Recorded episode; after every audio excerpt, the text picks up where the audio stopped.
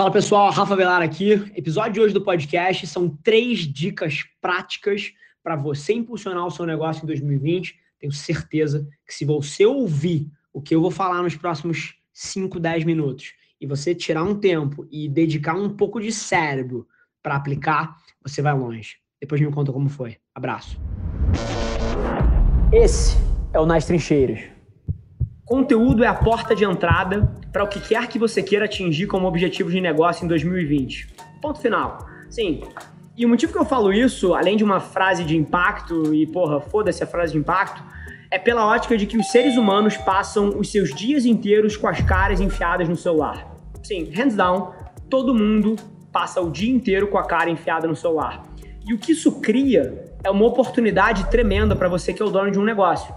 Porque da mesma forma que há 20 anos atrás as pessoas passavam na frente da sua loja e viam, porra, a sua logo. Isso era um momento limitado do dia dela, porque ela talvez só passasse ali uma ou duas vezes por dia, numa ida ou numa vinda. Hoje em dia você tem uma avenida que o cara tá 24 horas por dia com a cara aqui dentro. O brasileiro, isso é uma estatística real, ele é o país que mais consome conteúdo digital no mundo. No mundo. Tá junto com as Filipinas numa marca um pouquinho acima de 10 horas por dia. Para você ter ideia, países como os Estados Unidos investem 6, 6 horas e meia mais ou menos. O brasileiro investe 50% a mais do tempo dele consumindo conteúdo digital. E o que isso cria é uma oportunidade. Porque a mesma analogia do cara passando na frente da sua loja e sentindo o cheiro do bolo e entrando ali e levando aquilo para casa, hoje em dia esse cara tá passando na frente da sua loja 24 horas por dia numa rede social, seja no Facebook, seja no Instagram, seja no TikTok, seja no Twitter, seja na plataforma que for, ele está ali o dia inteiro. E isso acaba criando uma oportunidade gigante para qualquer pessoa que queira mover objetivos de negócio em 2020. E a forma que você chama a atenção dele, a forma que você começa esse relacionamento é com conteúdo. A gente vive num mundo que opera muito diferente do mundo que a gente viveu nos últimos 50 anos, onde você fazia uma propaganda mais direta, do tipo, compre o meu bolo, do tipo, cara, entre aqui e compre um doce, ou entre aqui e compre um lanche. Nas redes sociais, a maneira como você vai se destacar é produzindo conteúdo relevante. E o que é conteúdo relevante? Conteúdo relevante é alguma maneira de comunicar a sua marca e a sua empresa que não interrompa a experiência do usuário, que não atrapalhe ele e que agregue valor ao dia dele. Então, pô, é uma foto de um bolo bonito, é um depoimento de um cliente feliz com um presente que deu para a mãe. Tem várias formas de você agregar a experiência de uma pessoa, mas a linha base aqui é que conteúdo relevante é a porta de entrada para os objetivos de negócio em 2020.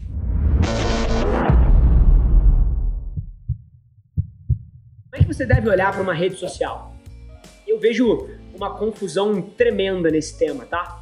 Assim, as pessoas olham para a rede social elas, e elas olham para aquilo e falam assim: caramba, como é que eu posso vender mais aqui?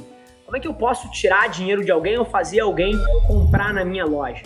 Na hora que você pensa dessa forma, você está quase que começando pelo pé errado. Porque é equivalente a você virar para uma pessoa e pedir ela em casamento no primeiro dia. Ninguém conhece um homem ou uma mulher e fala assim, pô, quer casar comigo agora? não funciona assim. Rede social é um lugar para você construir relacionamento. E como consequência desse relacionamento, você cria um momento de compra, você cria uma oportunidade de consumo. E esse relacionamento é tão simples quanto responder os comentários que estão na sua página, é tão simples quanto responder os inboxes que estão na sua página, é tão simples quanto dar atenção para quem está te dando atenção. O grande erro que as pessoas cometem nas redes sociais é achar que é uma comunicação de uma via só. Eu tô ali para falar a minha mensagem, foda-se o que você quer me dizer. Eu tô ali para passar o meu recado, eu tô ali para comunicar o que o meu, meu negócio quer. E não funciona assim. A rede social, ela mudou o panorama de comunicação porque ela abriu uma conversa. A rede social é um lugar de duas vias, você fala e você escuta. O nome disso é relacionamento. Então, a segunda forma através da qual você vai conseguir vender mais é construindo relacionamentos através das redes sociais.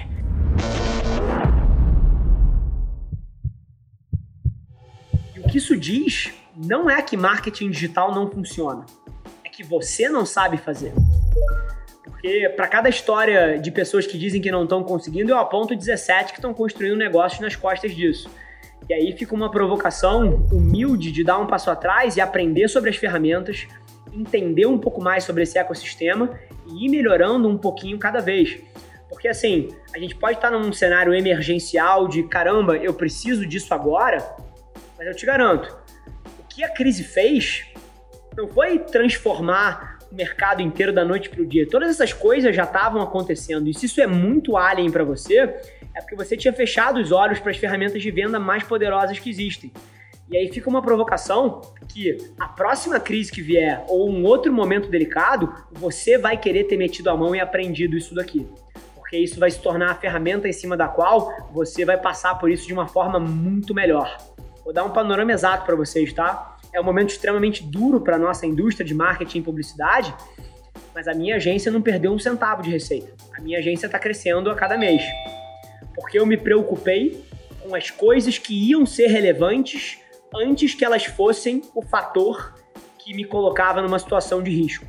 E aí, na hora que o mercado vira, você já está posicionado e você colhe os frutos. Então, assim, eu sei que para quem não me conhece, eu posso parecer um pouco enfático e falar um pouco forte, mas assim, eu falo isso de um ponto de vista de alguém que ajuda dezenas de empreendedores todas as semanas. Eu tenho programas de mentoria gratuita, onde eu bato papo com gente que está começando, gente que tem negócio pequeno, e eu não cobro um centavo por isso, e é um prazer, e eu falo isso de um lugar de quem já viu negócios serem transformados com essas ferramentas. Então, acho que muito da minha energia falando disso vem do fato de que eu acredito nisso profundamente, porque a minha vida mudou por conta dessas ferramentas e eu já vi várias vidas mudarem por conta dessas ferramentas. Nem todo negócio nasceu para ser enorme, nem todo empresário nasceu para ter uma empresa grande eu desafiaria a pensar o porquê que você quer isso. Você quer isso porque você quer aparecer num programa de TV, você quer isso porque você vê a sua cara no jornal, ou você quer isso porque você é apaixonado pelo processo e o desafio de criar um negócio maior. Porque eu te digo uma coisa, se você é um artista, se você é um designer, se você é um criativo, cara, se você é um advogado, se você é um engenheiro, na hora que você transforma o seu shopping de uma coisa pequena para uma coisa grande, ele deixa de ser sobre a arte, sobre o craft, sobre a engenharia, sobre a advocacia, sobre a medicina, e ele passa a ser sobre gerir gente. E você se distancia da prática exata daquilo que você se apaixonou no primeiro momento. Então, a, o questionamento e a provocação que eu queria deixar é essa. Será que você vai gostar tanto do seu negócio quando ele deixar de ser sobre a arte e passar a ser sobre gerir gente, sobre receber funcionários chorando na sua sala por causa de uma situação de vida, ou porque o Ricardinho foi mal com a Amanda. Tipo assim, isso é real, tá? E o seu craft vai deixar de ser sobre aquela coisa que você começou o seu negócio para fazer e vai ser sobre alinhar interesse, gerenciar conflito e fazer esse negócio escalar. Então essa é a provocação que eu queria deixar. Esse foi mais um episódio da nossa experiência em áudio. E como eu já falei, eu adoraria saber que você está gostando do que a gente está compartilhando por aqui. Então não esquece, se você está tirando valor desse conteúdo, isso significar o mundo para mim, que você tirasse um print da sua tela, postasse no Stories me marcando e aproveita para ir na sua plataforma favorita também e deixar um rating de cinco estrelas e um comentário lá, ajudando a gente a construir essa comunidade tão vibrante que move o Brasil para frente através do empreendedorismo e que fala desse Brasil que dá certo. É um prazer ter vocês comigo e a gente se vê no próximo episódio do podcast.